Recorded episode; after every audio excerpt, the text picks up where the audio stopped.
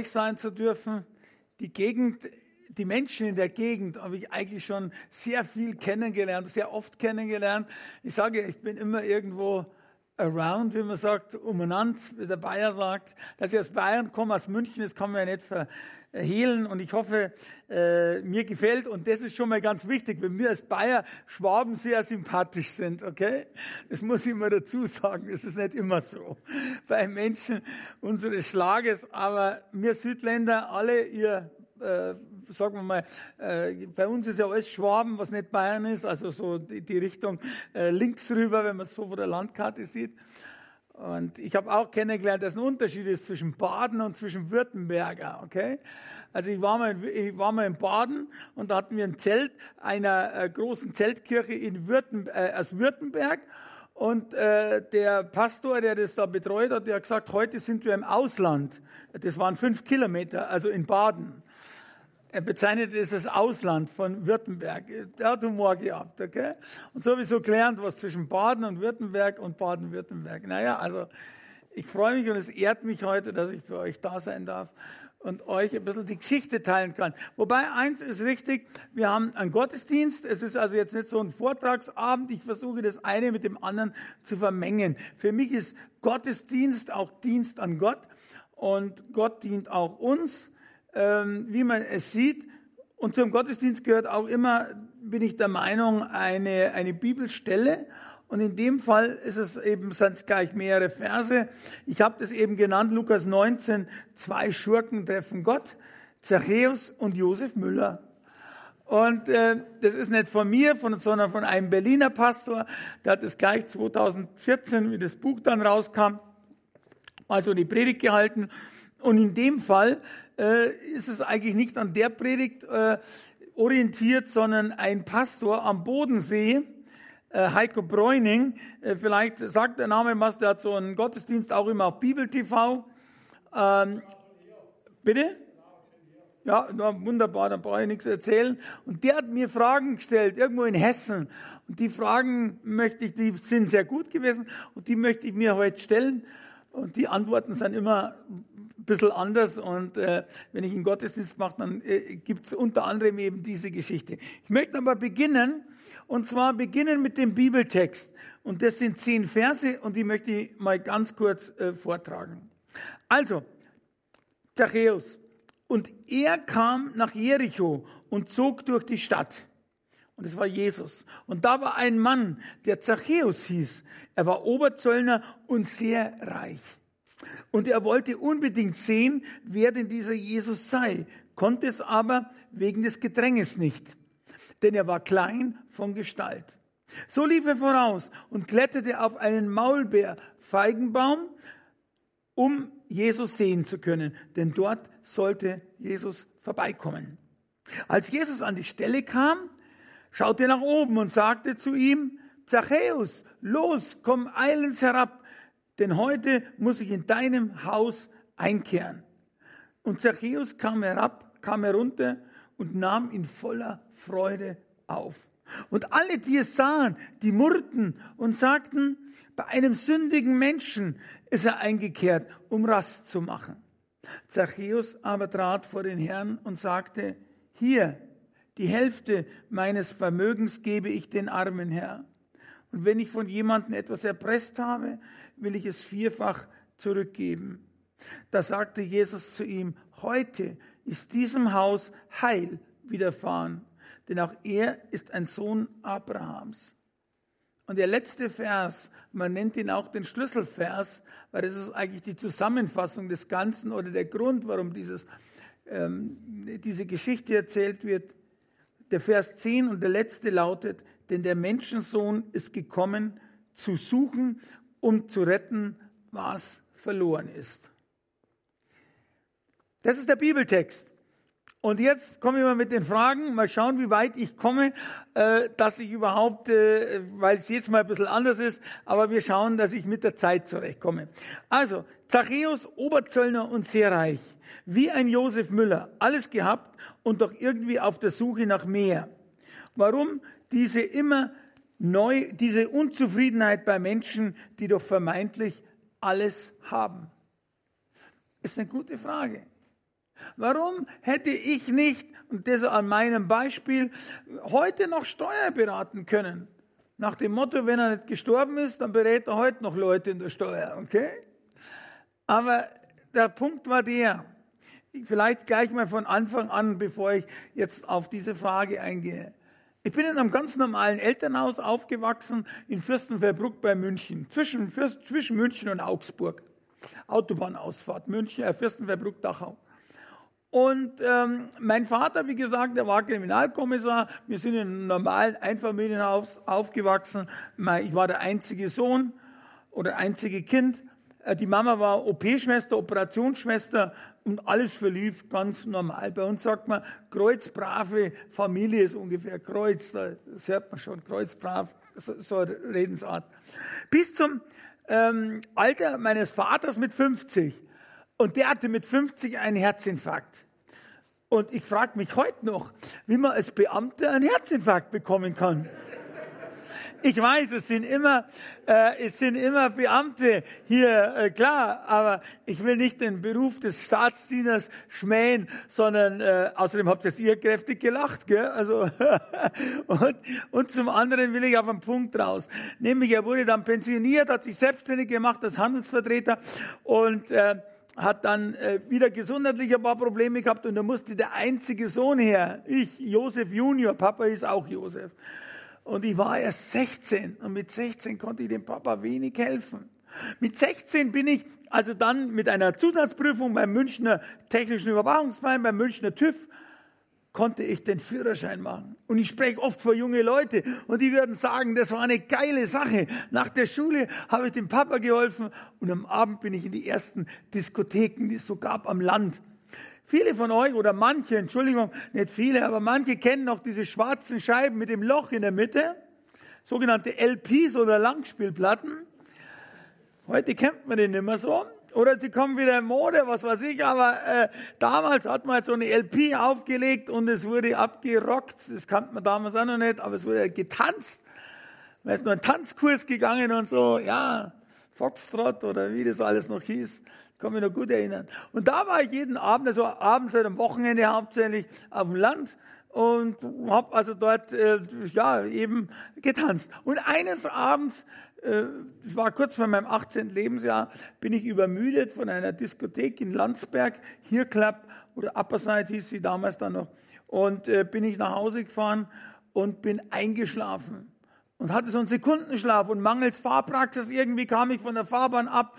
Der Wagen äh, überschlug sich sechsmal, hat die Polizei berechnet und ich blieb dort, bei uns sagt man in Bayern, im Holz, also im Wald liegen, okay, im Wald.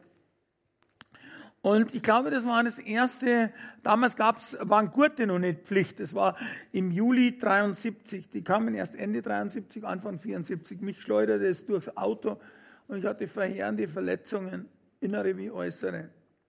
Und ich glaube, das war das erste Wunder in meinem Leben, nämlich nach vier Stunden kam ein Autofahrer an die Stelle und hat ähm, äh, nicht auf die Straße, sondern in die Waldlichtung gesehen und hat dort mein Fahrzeug entdeckt. Rief dann die Polizei, das ging auch noch nicht so einfach, so Handy und so, nix. Da ist man in eine Zelle gefahren und hat dann die Tür aufgemacht und hat dann geschaut, hat dann, äh, was ich, 10 oder 20 Cent oder 20 äh, Pfennig eingeschmissen äh, und hat dann die Polizei angerufen und die kamen dann mit Feuerwehr, mit allem, haben mich rausgeschnitten aus dem Auto.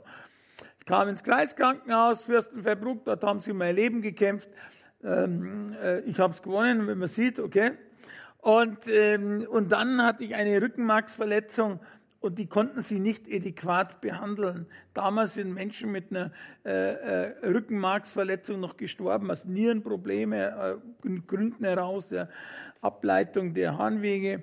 Und so kam ich mit einem Helikopter der Bundeswehr, man höre, damals hat noch einer funktioniert, mit einem Helikopter der Bundeswehr kam ich in ein äh, nächstes Spezialkrankenhaus und dieses Krankenhaus war ähm, in Heidelberg. Also jetzt gibt's ja Tübingen und Ulm und, und, und Murnau, und, aber damals gab es das nächste war Heidelberg ähm, eine Universitätsklinik Heidelberg-Schlierbach am Neckar. Und da wurde ich hingebracht und ich kann mich noch erinnern, sie hat mich im, ähm, ins Koma versetzt.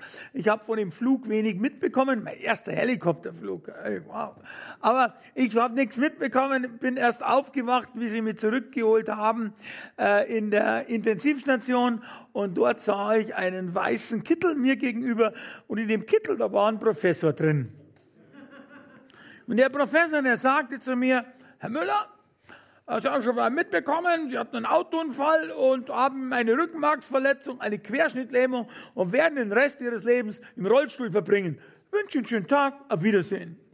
Boah, mit 17! Hey, also man, hier sitzen ja noch äh, Leute, die können sich erinnern, äh, dass sie 17, wie auch immer, das ist letzte lang her, ich kann mich auch noch ein bisschen erinnern, äh, bei mir ist es länger her, und da hat man ja andere Ziele, Welt, äh, nicht Umsegelung, aber Weltumreisen oder Reisen oder Urlaub machen oder, oder, oder, oder vielleicht Familie gründen irgendwann und Kinder und, oder studieren und, oder in Lehre gehen, aber nicht so, Entschuldigung bitte den saloppen Ausdruck, so in die, in die, ab in die Krüppelabteilung. Aber äh, mich hat es irgendwie, ich habe mich natürlich geschüttelt. Ich hatte damals ein Buch gelesen, das er mir geschenkt hat. Vielleicht kennt es der eine oder andere angeblich sechs Millionen Mal verkauft. Und das hieß äh, von Dale Carnegie, äh, Sorge dich nicht, lebe. Und da steht drinnen, die Vergangenheit kannst du nicht ändern. Und die Zukunft die wünschen wir uns immer positiv, aber die können wir auch nicht so beeinflussen. Wer, vielleicht haben Sie jetzt schon hundertmal gesagt, ich habe es eigentlich noch nie so gesagt, aber wer wusste denn vor zwei Jahren das, Punkt, Punkt, Punkt. Also, wie auch immer. Aber wer weiß, was in zwei Jahren ist, okay, in den nächsten zwei Jahren. Also, wir wünschen uns natürlich das Beste und ähm, ja, aber die Zukunft können wir doch nicht. Aber heute, hier und jetzt können wir leben. Und so sage ich es auch. So sage so sag ich es auch jeden Tag. So sagt Gott auch zu mir. Äh, hast du in den letzten 15 Jahren, wo ich mit ihm äh, ein Verhältnis habe, sagen wir jetzt einfach mal so, hat dir da was gefehlt? Und dann habe ich gesagt, nee. Und dann sagt er, hat dir heute was gefehlt? Oder fehlt dir heute was? Sag ich, ja nicht. Dann übergib mir die Zukunft. Und genauso ist es. Lebe im Hier und Jetzt. Jammert nicht, was früher war, das kannst du eh nicht ändern. Ich habe noch keinen getroffen, der die Vergangenheit geändert hat. Okay? Nur die Zukunft kannst du heute, hier und jetzt bestimmen. Und vielleicht ist es kein Zufall, dass Sie oder dass du jetzt heute hier da bist. Vielleicht sollte diese, dieses Gespräch heute oder dieser Vortrag oder diese Predigt, wie ich mit Gott rede, ich komme da gleich dazu, Herr nach, äh, vielleicht hat das, reflektiert es auch in dein oder in ihr Leben rein. Ich weiß es nicht. Es könnte sein. Ich habe immer wieder höre positive Meldungen, ähm, auch ein paar negative, aber das gehört dazu. Äh, ich bin nimmer, also ich bin nicht Diener nicht nur dem Menschen, sondern ich diene dem Herrn. Und ich bin in der einigermaßen glücklichen Lage, dass mich äh, das, was über mich gesprochen wird, und äh, da gibt es auch Neider genügend, dass mich das nicht mehr so tangiert wie früher. Früher hätte ich gesagt, wie auch immer. Johannes Hartl vom Gebetshaus, ein guter Freund von mir. Ich kam dann nach der Entlassung ins Gebetshaus, habe dort eine ähm, Akademie gemacht, Daniel Akademie und, äh, und war dann Nachtschichtleiter, Gebetsleiter in der Nachtschicht.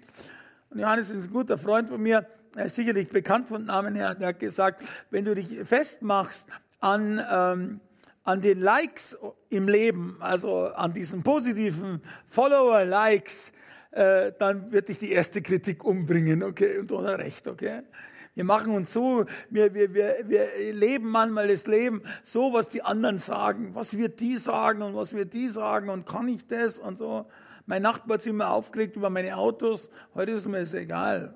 Die Leute reden so und so. Also, Wichtig ist, dass dir gut geht, natürlich in gewissem Maße. Es, es, heißt nicht, dass du nicht einen Indikator hast an Menschen, die vielleicht dir Freunde sind, die sagen, den Hut kannst du nicht tragen, okay, das ist vielleicht ganz gut, aber man sollte sich nicht von den Menschen zu sehr abhängig machen. Aber gut, jetzt sind wir auf ein ganz anderes Thema gekommen. Das heißt, ich war also dort ähm, in dieser Klinik, habe dann gesagt, äh, ich bin nicht behindert, sondern nur am Gehen verhindert. Ich bin kein Pflegefall, was auch gut ist soweit und lebe auch allein in einem großen Haus und ähm, ja, aber da kommen wir auch noch drauf. Also zurück zu der Geschichte. Äh, ich habe dann übrigens, das wollte ich noch schnell ganz kurz in, in, ähm, in wirklich äh, ganz schneller Zeit äh, meine Geschichte nur in Telegram-Stil. Ich ähm, hab dann, wollte dann einfach reicher werden. Ich hatte eine nette Freundin, die Christel. Ähm, nicht Christina, Christine, äh, Christel, sagt man in Bayern, und ein schickes Auto, ein schwäbisches, schon ein großes schwäbisches Auto. Und äh, ja, sonst wäre Schleichwerbung, wenn ich jetzt was sagen würde, oder Werbesendung. Nee, also schwäbisches Auto, ein schickes äh, Haus, eine Eigentumswohnung in Fürstenfeldbruck und ein kleines Boot und mir ging's eigentlich gut. Aber, und jetzt kam's, 50 Mitarbeiter, ja, haben wir schon ein bisschen was leisten können. Aber der Mensch ist nicht zufrieden. Und dann nehme ich mich nicht aus. Es muss immer was Besseres sein. Es muss immer was Neueres sein. In dem Moment, wo du dein Handy hast, du kannst eigentlich zufrieden sein. Du kannst telefonieren und Bilder machen. Da gibt es schon wieder Neues. Und schon wieder die, die Kamera ist schon wieder neu entwickelt worden. Ich glaube, die entwickeln die schon dauernd schon, äh, damit sie nur was Teures verkaufen können. Wenn du so ein iPhone hast, bevor das iPhone du gekauft hast, gibt es schon Neues kostet dann gleich wieder 200 Euro mehr. Und ich habe da viele iPhones ausspringen lassen. Mein, mein, mein Telefon, also mein iPhone, das, kann ich Bilder machen und ich kann äh, WhatsApp-Nachrichten und telefonieren und mehr brauche ich nicht. Okay, wenn es ein neues Modell gibt, schön. Aber Jetzt zurück zu der Geschichte. Ging es eigentlich gut. Ich wollte aber auch immer reicher werden. Ich hatte Mandanten, die waren sehr reich. Ich wollte immer, immer reicher werden. Und dann habe ich Bruce kennengelernt. Und Bruce ist ein Sohn reicher Eltern aus Miami, Florida. Und der wollte, der hat eine Erbschaft gemacht oder eine Schenkung seiner Eltern. Es war Millionen, ich wusste es nicht wie hoch. Man hat aber zu mir gesagt, dementsprechend. Und die hatten dort eine Werft, eine Marina am Intracoastal, ist fast direkt am Binnenwasser, also am Atlantischen Ozean. Und der wollte das Geld in Deutschland anlegen und hat gesagt, kannst du mir da helfen? Vielleicht in Aktien, vielleicht in Immobilien und so. Und dann habe ich ja gesagt, okay. Bin aber zuerst rübergeflogen, habe das mal angesehen, war alles in Ordnung, die Eltern kennengelernt, die Werft, alles. Und dann haben die mir gesagt, ja, das, das, ist, das Geld ist aber nicht aus der Werft, sondern sie sind beteiligt an einem Spielcasino. Und deshalb ist Geld in Bar zur Verfügung. Habe mir auch nichts dabei gedacht und habe mir gedacht, die werden schon irgendwie rüberbringen mit Security. Unternehmen, Sicherheitsunternehmen, aber bei der Frage, wie das Geld nach Deutschland kommt, haben die alle mich angeschaut gebe zu, ich habe 20 Jahre lang Tatort Sonntagabend um 20.15 Uhr angesehen, aber da kam das nicht vor. Vielleicht war ich krank, keine Ahnung. Oder es gibt es noch nicht, gute Idee für den Drehbuchautor. Um es kurz zu machen, ähm, ich ähm, habe keine Ahnung, ich bin zurückgeflogen nach München und habe mich beim äh, Münchner Zoll, Hauptzollamt München West und beim amerikanischen Konsulat in der Königinstraße erkundigt, ob ich, es war 89, 1989, ob ich aus Amerika Geld ausführen dürfte und hier Geld einführen darf in Bar, ohne dass ich es anmelde, deklariere, weil als Steuerberater war mir klar, dass Zöllner immer dumme Fragen stellen. Geld, von wem ist das? Ist das versteuert? Wem gehört das? Was für Spielcasino? Das war ja nicht mein Job. Mein Job war, das Geld anzulegen. Aber beide haben gesagt, können Sie machen, können aus Amerika Geld ausführen und können in Deutschland Geld einführen. Umgekehrt wird es nicht gegangen. Aber manchmal fragen mich Menschen, ob es denn heute noch geht. Ich weiß nicht, warum mir die Menschen fragen, aber ich könnte mir vorstellen, dass einer jemand kennt, der jemand kennt, also die Leute sowieso nicht. Und äh, ich sage, heute geht's nicht mehr. Geldwäschegesetze überall, gläserne Bürger, ich glaube, ich muss nichts erzählen.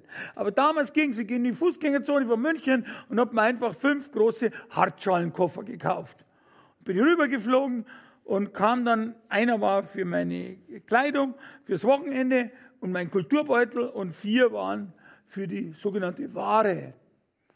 Und ich habe schon das erste Problem im Münchner Flughafen gehabt, dass mir die Leute gefragt haben bei der Lufthansa, äh, äh, ob es in Amerika keine Koffer gäbe, weil ich vier leere Koffer darüber geschleppt habe. Na, ich weiß nicht, was ich gesagt habe, aber am Sonntagabend war ich auf jeden Fall mit den vier Koffern und damit die Geschichte auch schneller weitererzählt, mit vier Geldkoffern wieder dort gestanden und habe sie auf das Band gelegt mit jemandem, der mir geholfen hat. Und Bruce war auch dabei. Und bin rübergeflogen. Alles gut gelaufen. Ein paar Dinge sind äh, beinahe, wäre ein Koffer weg gewesen. Aber ich will es kurz machen. Ich hatte dann einen Kontoauszug mit vier Millionen Dollar. War in, einer, äh, in einem äh, äh, Koffer war eine Million. Vier Millionen. Das war nicht alles. Ich bin insgesamt zehnmal rüber und zurückgeflogen innerhalb immer so zwei Dinge. Und hatte dann, wenn ich heute in den Kontauszug hätte, würde ich es gar nicht sagen trauen, 40 Millionen auf meinem Girokonto. Und zwar ungefähr derselbe Wert in D-Mark, äh, wie so ein Dollar oder Euro oder wie auch immer ist. Wahnsinn!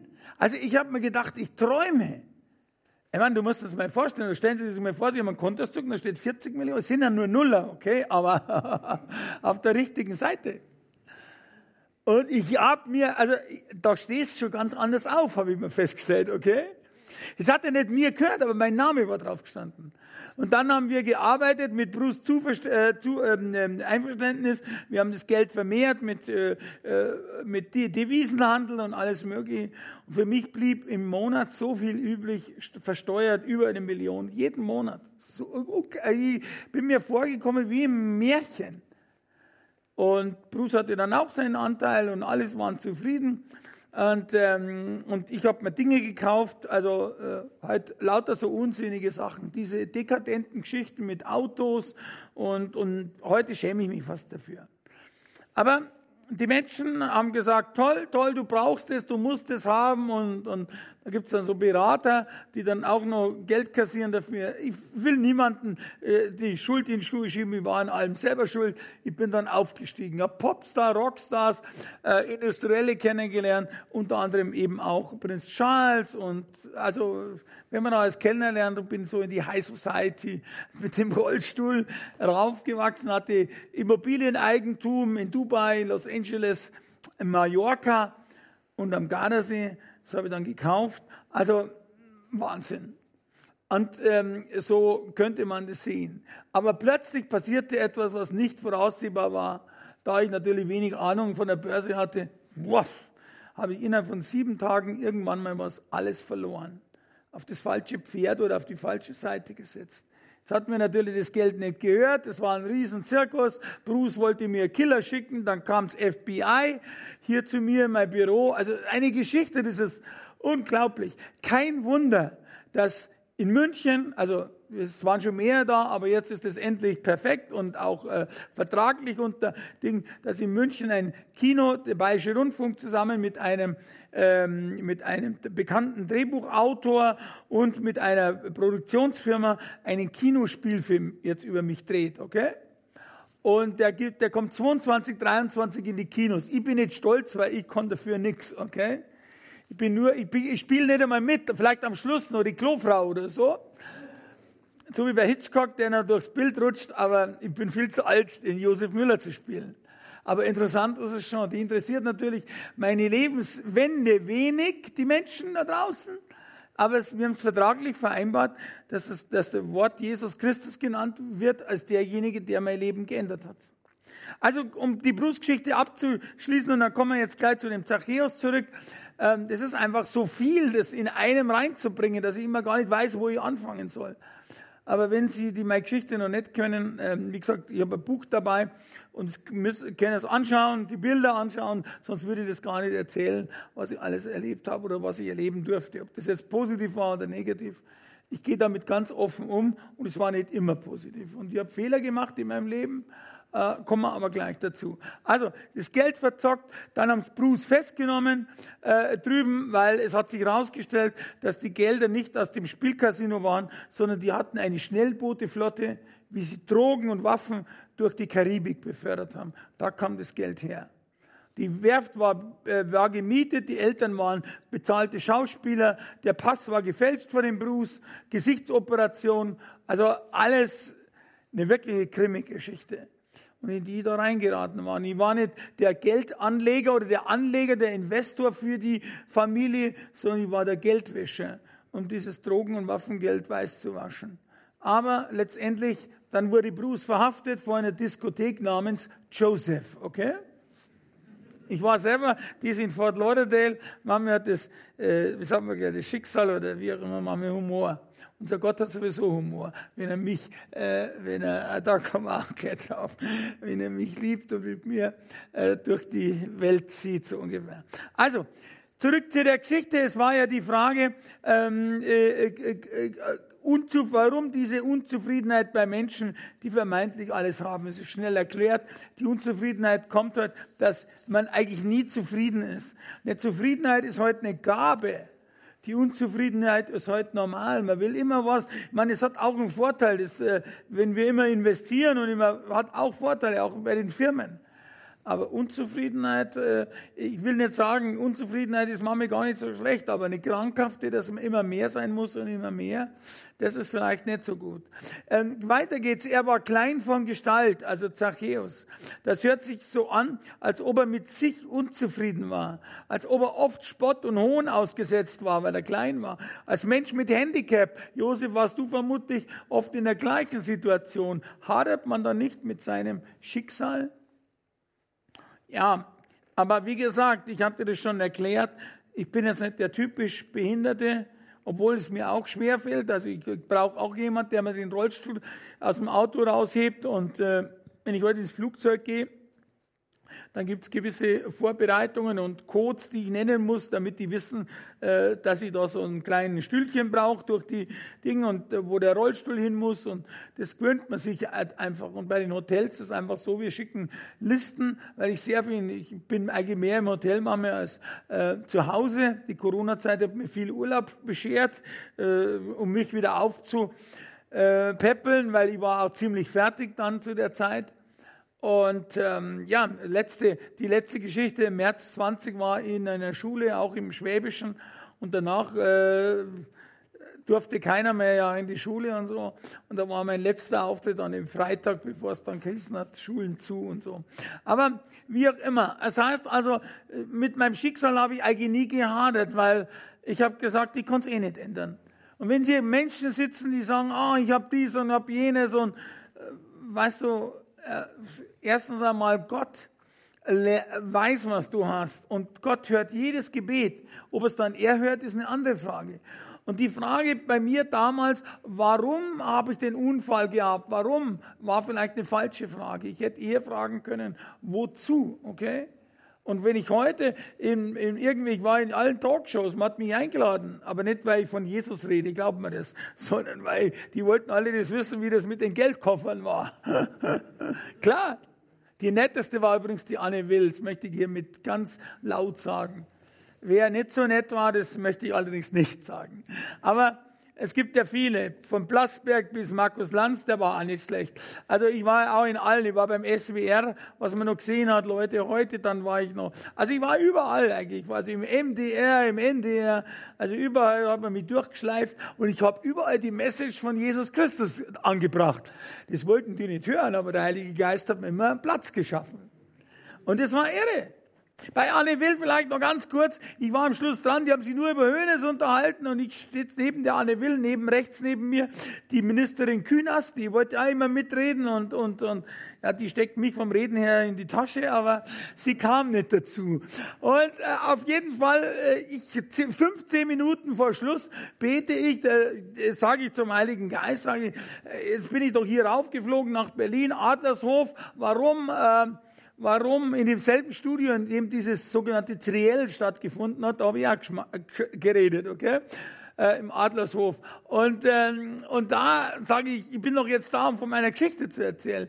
Dann dreht sich die äh, Anne Will um, äh, als ob da die auf den Knopf gedrückt hätte und auf den Heiligen Geist kann man sich verlassen. Und fragt mich, Herr Müller, konnten Sie sich denn im Gefängnis ändern? Meine Geschichte. Und ich red los und red los und red los und ich höre nicht mehr auf. Und die Kühners, die wollten immer reingrätschen und wollten immer was sagen, die kamen nicht dazu.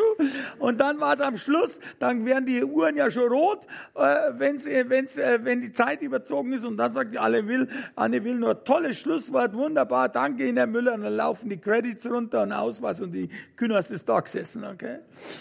Und ich bin meine Geschichte los. Sehen Sie alles auf YouTube, da sind meine ganzen, äh, wer weiß äh, wie, meine ganzen Dinger da drauf. Also, äh, also, das nächste, Jesus fordert runterkommend vom Baum, vom hohen Ross, vom Ast, auf dem man sitzt. Du bist ja wortwörtlich, Josef, auch im wahrsten Sinne des Wortes runtergekommen. Wie wird man fertig mit der Situation, dass man alles verliert, dass alles auf dem Spiel steht, dass man Angst hat um seine Existenz? Ja? Ich hatte Angst um meine Existenz. Es ist alles weggebrochen. Alles. Und jetzt will ich diesen zweiten Teil äh, aufgrund dieser Frage ja noch verbinden mit meiner Geschichte, so wie Wilhelm das erzählt hat. Es ist ganz einfach. Ich kam dann, ich hatte dann nichts mehr besessen, habe dann den Fehler gemacht. Wir gehen wieder zurück zu meiner Geschichte, äh, wie ich das Geld alles verloren habe. Habe dann meine Mandanten um Gelder gebeten die ihrem Steuerberater gegen einen guten Zinssatz natürlich Gelder gern geliehen haben. Und ich wollte es auch zurückzahlen. Es war alles ganz offiziell, aber das ging so leicht. Ich habe mir immer mehr Geld geliehen. Ich hatte ja nichts mehr. Ich musste ja meinen unsinnigen Betrieb, äh, Bodyguards, äh, äh, Schiffspersonal und was ich alles hatte, sogar Köchinnen und Gärtner. Also mein Privatleben musste ja irgendwie finanzieren. Ich konnte die nicht alle rausschmerfen und ich habe ja Verträge gehabt. Und dafür habe ich das Geld genommen. Und es lief so einfach und irgendwann hat das schlechte Gewissen an mir angeklopft und hat gesagt, Josef, das kannst du nie wieder zurückzahlen. Du hast ja bereits Millionen geliehen. Und dann habe ich das einzig Richtige gemacht. Es war ein schwerer Entschluss, aber ich wollte korrekt sein. Ich bin dann zur Staatsanwaltschaft München 2, der Anrufstraße am Hauptbahnhof, und habe mich selbst angezeigt mit meinem, Steu mit meinem Anwalt, der war dabei. Also den habe ich nicht angezeigt, aber mich selbst angezeigt wegen Mandantengeld, Unterschlagung und solchen Dingen. Dann gab es natürlich einen großen sogenannten Shitstorm. Alle sind immer mehr gefallen. Steuerberater betrog seine Mandanten, ganze Seite Bild, Bildzeitung, ja, die geht schnell mit dem Titulieren und wie auch immer. Alles zurecht. Alles brach zusammen. Und ich bekam fünf Jahre oder vier Jahre, vier Jahre, glaube ich, Haft. Und äh, alles in Ordnung. Aber kein Gefängnis in ganz Bayern wollte mich aufnehmen weil, nicht weil, nicht als, weil ich so ein sympathischer Mensch war, sondern der, der ja gar nicht mehr war, weil ich war vollkommen fertig. Sondern, äh, sondern äh, die waren alle nicht behindertengerecht, Stufen über Stufen. Und ähm, ja, und die hätten in Nordrhein-Westfalen gibt es ein Gefängnis äh, für Rollstuhlfahrer. Ein ganzes Gefängnis für Rollstuhlfahrer, also so für Behinderte grundsätzlich. Aber da hätte der bayerische Staat 8000 Euro zahlen müssen im Monat und da waren sie zu geizig, okay? Also haben sie mich haftunfähig geschrieben und wie auch immer. So, und jetzt ging es weiter.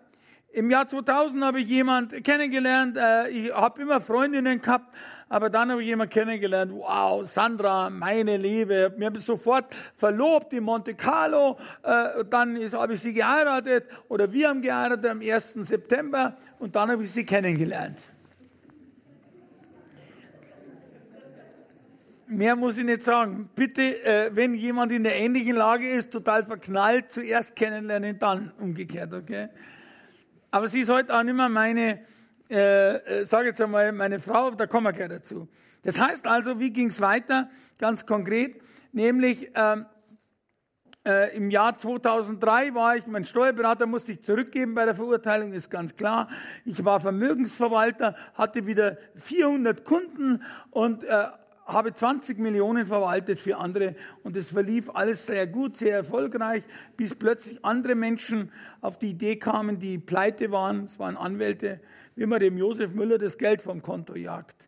Und mit dem habe ich nicht gerechnet und meine Anleger auch nicht, um es kurz zu machen. Ich musste meine Unschuld beweisen, ging dann auf Flucht und ging dann nach Amerika. In Miami hatte ich nur eine Wohnung, das hat mir mein Anwalt geraten. Ich musste beweisen, wer, dass ich da nicht schuldig bin dran, weil es sah so aus, als hätte ich das Geld genommen. Da ging es schon wieder um Millionen. Und dann habe ich das rausgefunden vom Oktober bis Dezember 2004 und dann habe ich einen Brief geschrieben an die Staatsanwaltschaft über meine Frau und dann hätte ich rüberfliegen können. Aber ich war ganz ehrlich gesagt, ich war feig. Ich habe nur gesagt, jetzt warten wir noch ein paar Monate und wollte im Sommer dann rüberfliegen. Aber im Februar 2005, an einem Freitagabend um 22 Uhr, passierte mir das Unglaubliche. Ich war draußen auf meinem Balkon, schaue da runter, 20 Stockwerke, da vorne raus war das Wasser, der Atlantische Ozean. Und ich weiß nicht warum. Ich wollte mir, hab da runtergeschaut, Palmen dort unten, der, die Vorfahrt vor dem Haus, irgendwie, ich habe das noch nie vorher gehabt und auch nie nach im Hinein. Ich wollte mir irgendwie mein Leben nehmen da runter und wollte da runterspringen. Und als ich da gerade, ohne jetzt vielleicht zu überlegen, da runterspringen wollte, hörte ich hinter mir eine Stimme, eine Männerstimme.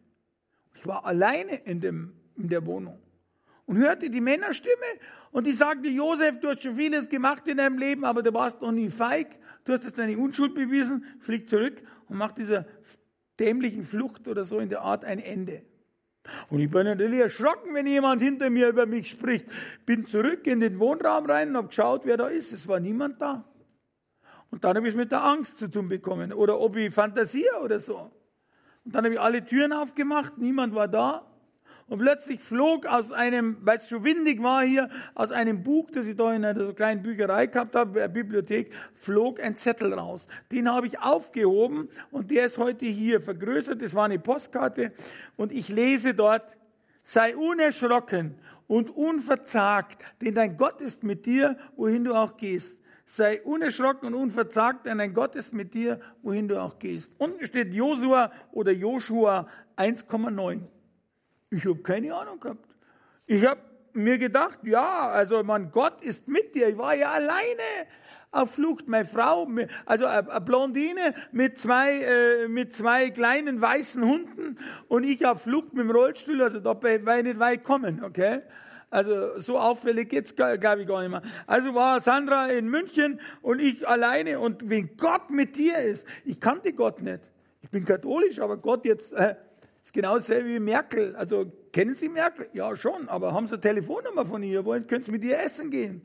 Wenn sie mit Ihnen essen geht, aber, oder mit dir. Aber ich kannte Gott nicht. Ich kannte Gott nur vom Hören sagen, so wie Hiob das gesagt hat. Aber der Spruch, der hat mir gefallen und ich habe mir gedacht, wenn ich wieder in München bin, dann lade ich den Joshua auf ein Bier ein. Unwissend, dass es ein Bibelvers ist und der Joshua schon 3000 Jahre tot ist. Ja, ich habe keine Ahnung gehabt. Man verzeihe mir, vielleicht gibt es eine himmlische Zapfanlage und ich konnte es nochmal, nochmal so irgendwie, so mal, heute trinke ich nichts mehr. Seit 15 Jahren kein Tropfen mehr, kein Alkohol mehr, keine Drogen und nichts sonst.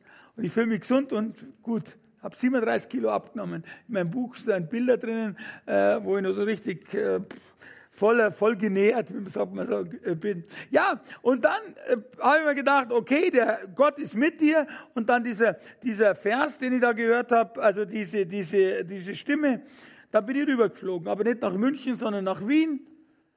Zuerst noch nach Jamaika, ein bisschen Urlaub mache. Ich habe gedacht, Flucht strengt an. Dann bin ich dann über London nach Wien.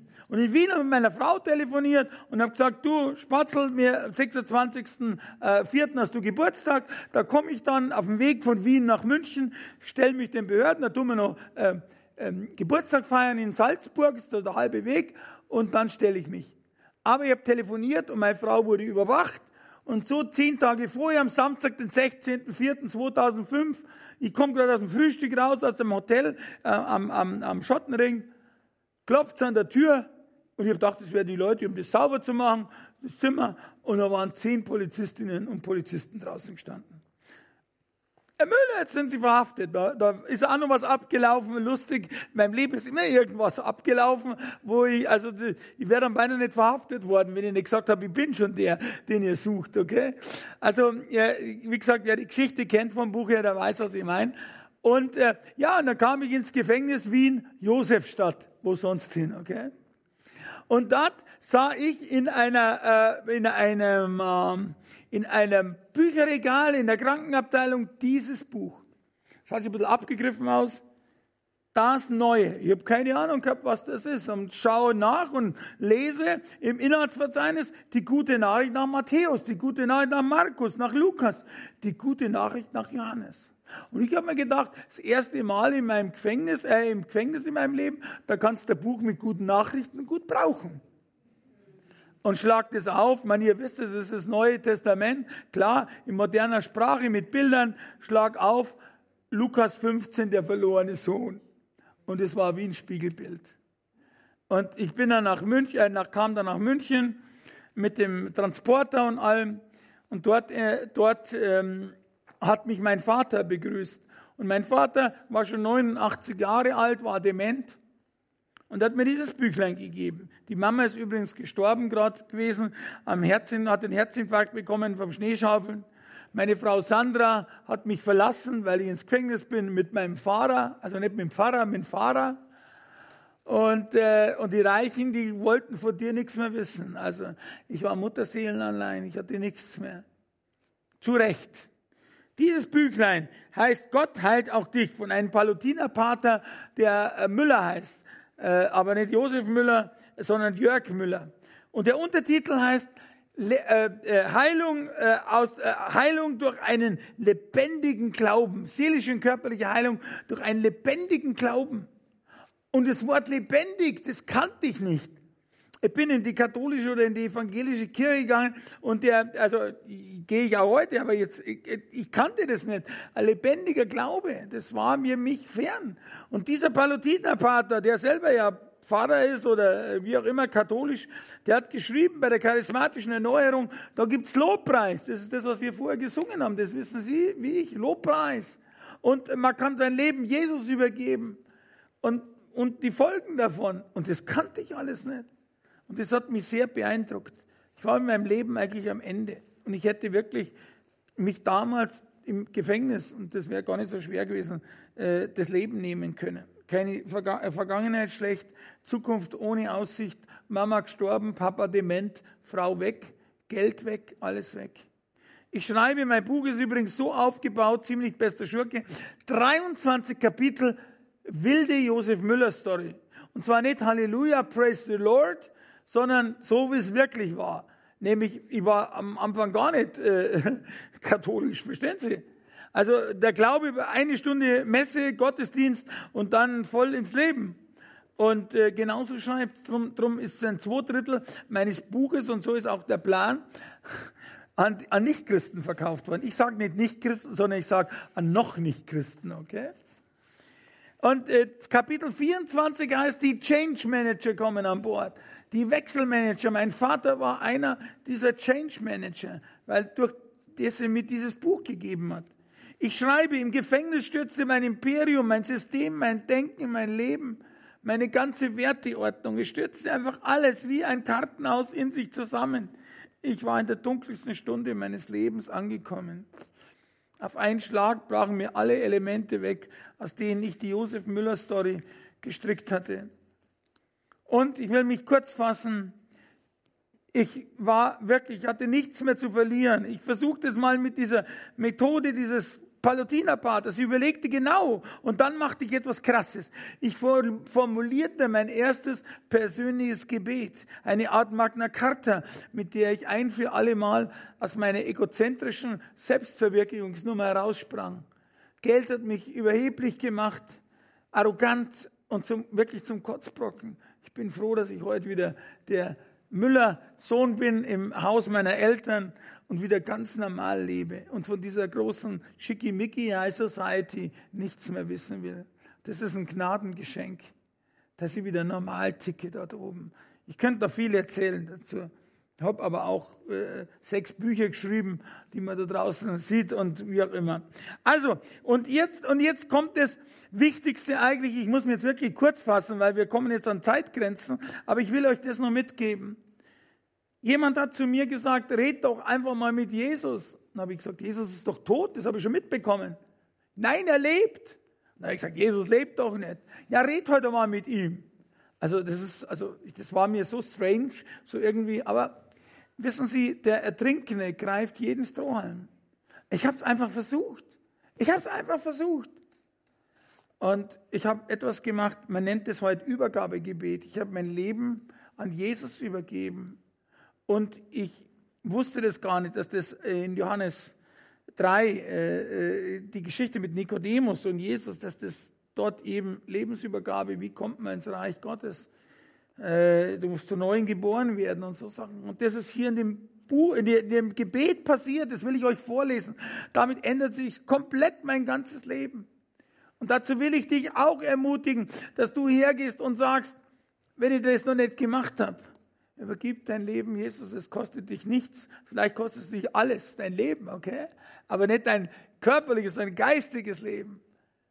Ich habe mein Leben Jesus übergeben, weil ich mir gedacht habe, und so steht es auch in der Bibel. Und viele Menschen, man muss nicht erst zum Ende kommen. Man muss nicht erst, äh, ich meine, ihr seid so brav, ihr kommt nie ins Gefängnis hier in, äh, in, in, in Schopfloch. Aber das habe ich auch gedacht übrigens. Gell? Aber und plötzlich war ich dort unten, also dort, wo ich geschimpft habe, gesagt habe, ja, Gefängnis, lauter Ganoven und Recht geschieht ihnen. Und plötzlich war ich selber da. Seitdem bin ich mit Vorurteilen ein bisschen vorsichtig. Und ich ermahne immer wieder, wir urteilen manchmal ohne den Hintergrund zu kennen. Wir schimpfen über Nachbarn, wir schimpfen über Menschen. Wir schimpfen über Menschen, dass sie ungeimpft sind, wir schimpfen über Menschen, dass sie geimpft sind. Und liebe Freunde, ich will da ganz kurz einen Exkurs machen, der dauert nur äh, zwei Minuten. Machen wir das bitte nicht. Wir sind eine Einheit. Wir sind Christen. Und Jesus sagt und Paulus sagt auch, wie wollen wir denn eine, als Einheit gelten, wenn wir uns gegenseitig als Christen, als Gemeinde, als Braut Christi zerfleischen? Ja, der lässt sie nicht impfen. Ja, und, und die ist geimpft, hat die denn das, oder der hatte den das gelesen, dass das äh, äh, fürchterlich oder wie, jeder hat seine eigene Meinung in dieser Geschichte. Aber ich muss eins sagen, warum können wir nicht einfach die Meinung des anderen so stehen lassen? Sagen wir doch einfach in Ordnung, ist er geimpft, dann wenn es schlecht war, dann hat er die Folgen zu sagen oder sie. Und ist er nicht geimpft, dann umgekehrt. Und äh, ich will das einfach sagen, fangen wir nicht an. In meiner Gemeinde ist es auch ähnlich, es ist überall so. Man wird parteiisch. Ist man geimpft, schimpft man auf die einen, ist man ungeimpft, schimpft man auf die Liebe Freunde, wir sind alle Christen. Und wenn wir mal Römer 14 lesen, da geht es zwar nicht ums Spritzen und ums Geimpftsein, sondern Römer 14 sagt, ob du, da geht es ums Essen, okay? Wenn du Fleisch willst oder wenn du Vegetarier bist oder kein Fleisch isst, da, da ermahnt, ähm, da, da ermahnt äh, Paulus, dass man die akzeptiert, die eben kein Fleisch isst und essen und die anderen, die Fleisch essen. Sind wir eins, okay? Mahnen wir, ermahnen wir uns. Lies einmal Römer 14 und, und, und nimm das mal auf das heutige äh, Programm, was das Impfen anbelangt. Das ist genau dasselbe. Weil wenn wir uns nicht einig sind, dann lachen uns die anderen, die nicht Christen sind, aus. Deshalb wollte ich das nur mal sagen. Überleg mal, auch wenn du anderer Meinung bist, du musst nicht dem anderen deine Meinung aufdrängen. Also ich habe da gelernt draus. Im Internet, ich bin sehr viel unterwegs in den Social Medien. Sage ich was dagegen oder sage ich fürs Impfen, kriege ich von den anderen eins drauf. Sage ich gegen das Impfen, was kriege ich von den anderen eins drauf und sage ich gar nichts, kriege ich von beiden was drauf.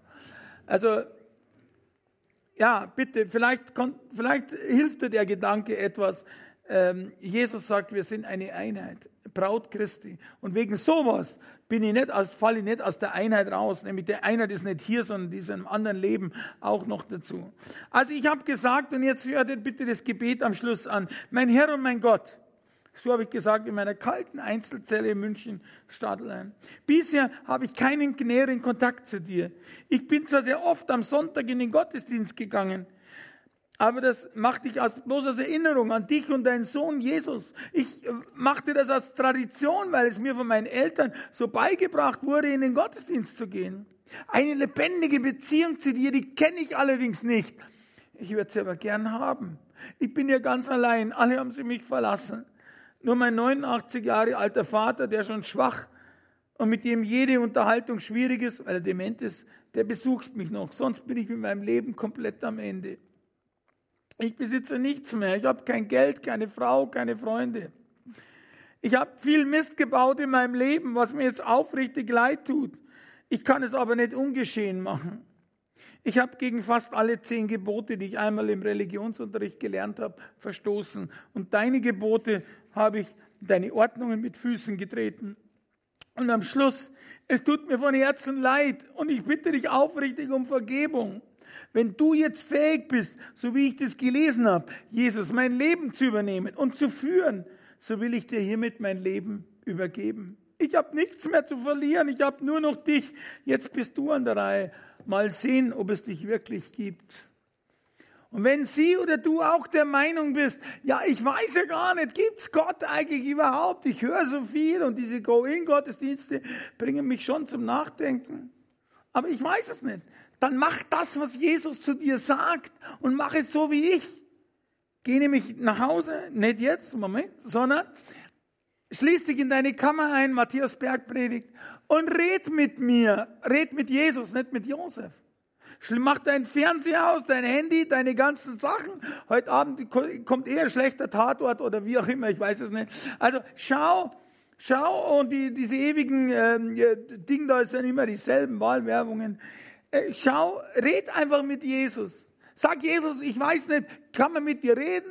Passiert da was? Oder spinnt der Müller? Können Sie ruhig zu mir sagen. Und ähm, äh, was kann da passieren? Und weißt du was? Oder wissen Sie was? Ich habe das ungefähr, ich habe 600 Veranstaltungen hinter mir, so wie heute, in den letzten sieben Jahren, sechs Jahren. Und ich war manchmal 10.000 und manchmal 200 oder 50 oder 30. Ich gehe in Hauskreise. Also wenn Sie mich einladen wollen, gerne auf meiner Homepage äh, können Sie mit mir Kontakt aufnehmen, wenn es passt.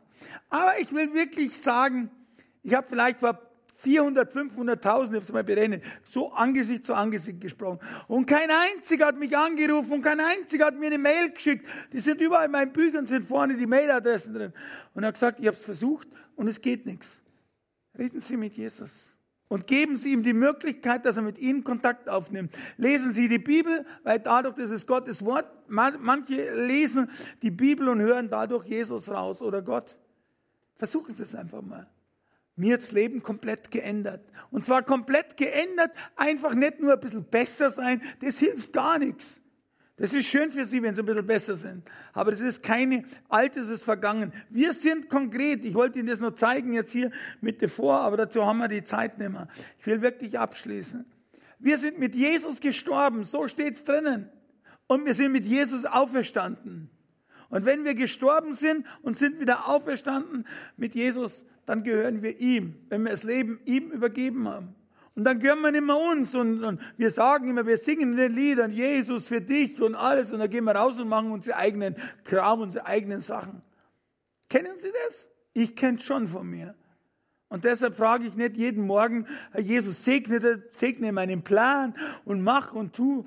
Das kann nicht funktionieren. Sagen Sie, guten Morgen, Heiliger Geist, ich bin gespannt, was du, Jesus, zur Ehre vom Vater heute für mich geplant hast. Jesus hat für jeden einen Lebensplan. Ich habe das alles nicht gewusst, aber so ist es. Jesus plant dein Leben. Wenn du einverstanden bist, wenn du, du, er ist allerdings ein Gentleman, wenn du deine eigenen Pläne machst, dann mach deine eigenen, dann zieht er sich zurück. Aber wenn du Jesus machen lässt, so kam ich zu einem Auto, so kam ich zu einem Haus. Mein Vater hat mir ein Haus geschickt, ich habe geschenkt, ich habe nichts gehabt. Ähm, ich habe ein T-Shirt gehabt, da stand hinten JVA drauf. Also so viel hatte ich, wie ich 2010 aus dem Gefängnis kam.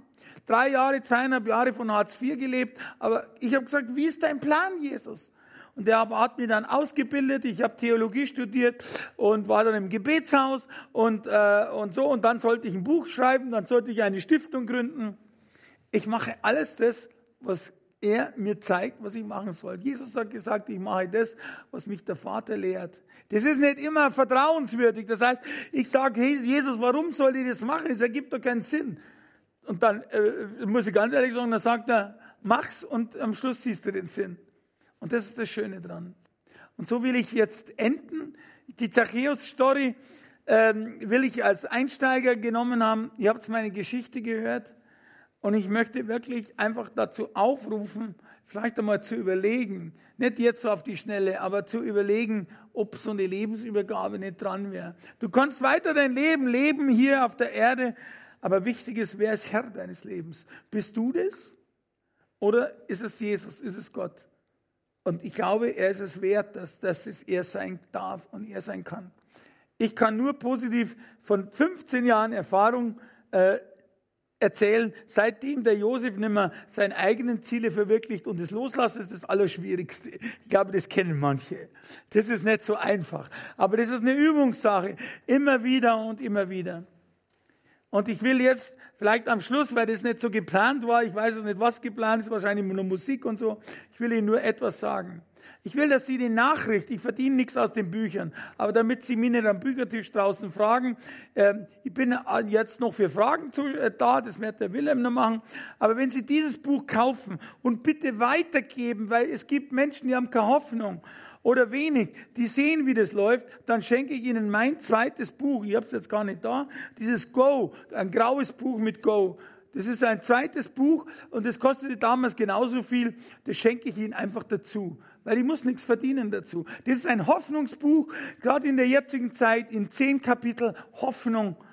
Go heißt es. Das Leben will der Beine machen. Das schenke ich Ihnen. Und wenn Sie eine CD dazu nehmen, also, also statt ein Buch eine CD, dann schenke ich Ihnen das genauso. Ich kann mir das einfach erlauben, weil ich verdiene eh nichts aus den Büchern. Wenn Sie Gebete von mir lesen wollen, äh, da habe ich zwei Bücher geschrieben. Die gehören nicht in die Küchenabteilung. Also es schaut aus mit dem Smoothie Ab und zu finde ich mich in der Küchenabteilung, da sage ich, Moment mal, falsch abgelegt. Das sollte Kraft für den Körper sein. Und die Gebete, die da drin sind, ein bisschen humorvoll, immer mit dem Bibelvers, nach Müller Art, ähm, äh, sind, für, sind Kraft für die Seele. Das ist äh, Kraftfutter 1 und 2. Dann habe ich etwas für die Ding geschrieben, dann bin ich schon fertig, für die Jugend, nämlich stark und frei. Das ist total, Entschuldigung, wenn ich das so wieder sage, total geiles Konfi-Buch. Der Herr hat gesagt zu mir, du schreibst ein Buch für Konfirmanden. Dann sage ich, ich bin ein Oldie über 60. Wie soll ich für 13-Jährige ein Buch schreiben? Die verstehen nicht einmal, wenn die reden. Dann hat der Herr gesagt, aber ich bin bei dir.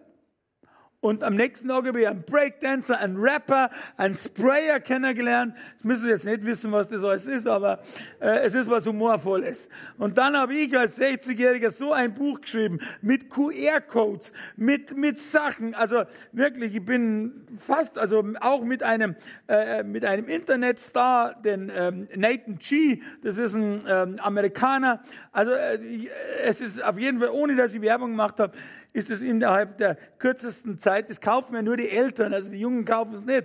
Aber wenn sie jemand für der Konfi-Abteilung oder haben, dann schenken sie es ihm. Und das Letzte, und da bin ich ganz, ganz stolz drauf, das ist mein kleinstes Buch überhaupt, das ich geschrieben habe. Und zwar ist es ein 366 wegen dem Schaltjahr, 366 Mal ein, für jeden Tag ein Bibelvers und darunter meine Inspiration zum Weiterdenken. Power für jeden Tag. Es ist klein und wissen Sie warum? Passt in jede Hosentasche und in jede und jedes Handtaschel von der Frau und man kann es immer bei sich haben und es ist immer gut, sowas zu haben. Ist erst vor 14 Tagen rauskommen und damit Sie nicht umsonst nach Hause gehen, schenke ich Ihnen jedem da draußen eine Million, okay? Das sind eine Million Scheine. Verschenken Sie es weiter, weil hinten steht drüber, was würde passieren, wenn Sie morgen äh, tot umfallen und auch ein Übergabegebet. Schenken Sie, die Million nimmt Ihnen jeder an, okay? Habe ich noch nie erlebt. Sie können beim Bäcker vielleicht nicht bezahlen, weil er Ihnen nicht rausgeben kann. Der, der Bäcker hier, äh, nochmal einen großen, im Namen vergessen, aber nochmal einen großen Dank. Wie ich herkam, nach einigen Stunden Fahrt, habe ich hier von ihm äh, nicht eine Semmel, sondern eine wunderbare Lasagne mit Salat bekommen. Ich glaube, ich bin so happy und ich habe gesagt, äh, äh, äh, äh, Schopfloch, da kann man hinfahren. Gib mir mal einen Applaus, diesen Bäcker. Danke sehr. Danke. So, ich bin fertig. Ich, ich habe das jetzt alles so reingemischt. Bitte um Verzeihung. Aber äh, ich, Geschichte und Predigt und also alles zusammen und möglichst in wenigen Minuten. Also Wilhelm, ich habe das Beste versucht. Äh, äh, und jetzt kommen wir vielleicht, glaube ich, zu den Fragen oder so. Möchtest du das moderieren? Selbstverständlich. Es liegt mir auch am meisten am Herzen. Ähm, ich mache die Augen zu und wer das ebenso machen möchte, ist vielleicht ein bisschen persönlicher. Lieber Herr, ich danke dir. Ich danke dir, dass du mich heute hier nach Schopfloch gebracht hast, bei so netten Menschen, zumindest die, die ich kennengelernt habe. Herr, ich bitte dich darum, dass du bei den Menschen, die hier sind, diesen Weg vom Kopf her in das Herz, dass du den abkürzt und dass hier Menschen rausgehen und sagen, ich kannte bis jetzt Jesus nur im Kopf. Aber jetzt ist er bei mir ins Herz gerutscht, so wie bei dem Josef. Ich war bis zu meinem 50. Lebensjahr her, du weißt das, in der Kirche. Bin immer in die Kirche gegangen, aber habe dich nie kennengelernt. Ich kannte den Pfarrer, ich kannte das Gebäude. Aber erst wie du in mein Leben gekommen bist, Herr, kamst du in mein Herz. Und das bitte ich jetzt dich ganz persönlich für jeden hier, dass er jeden diese Herzensbeziehung mit dir anfangen kann. Es ist nicht unbedingt eine Buchreligion, es ist nicht äh, dies und das, es ist eine Herzensbeziehung zu Jesus. Jesus war kein Religionsstifter oder Gründer, sondern es ist eine Herzensbeziehung. Herr, lass diese Menschen, die freundlichen Menschen hier und mit denen ich ja noch einmal ins Gespräch kommen werde, lass diese Menschen diese Herzensbeziehung, schenk sie ihnen. Und das Leben wird neu, dann ist Altes vergangen und Neues ist geworden. Dafür danke ich dir, Herr. Amen.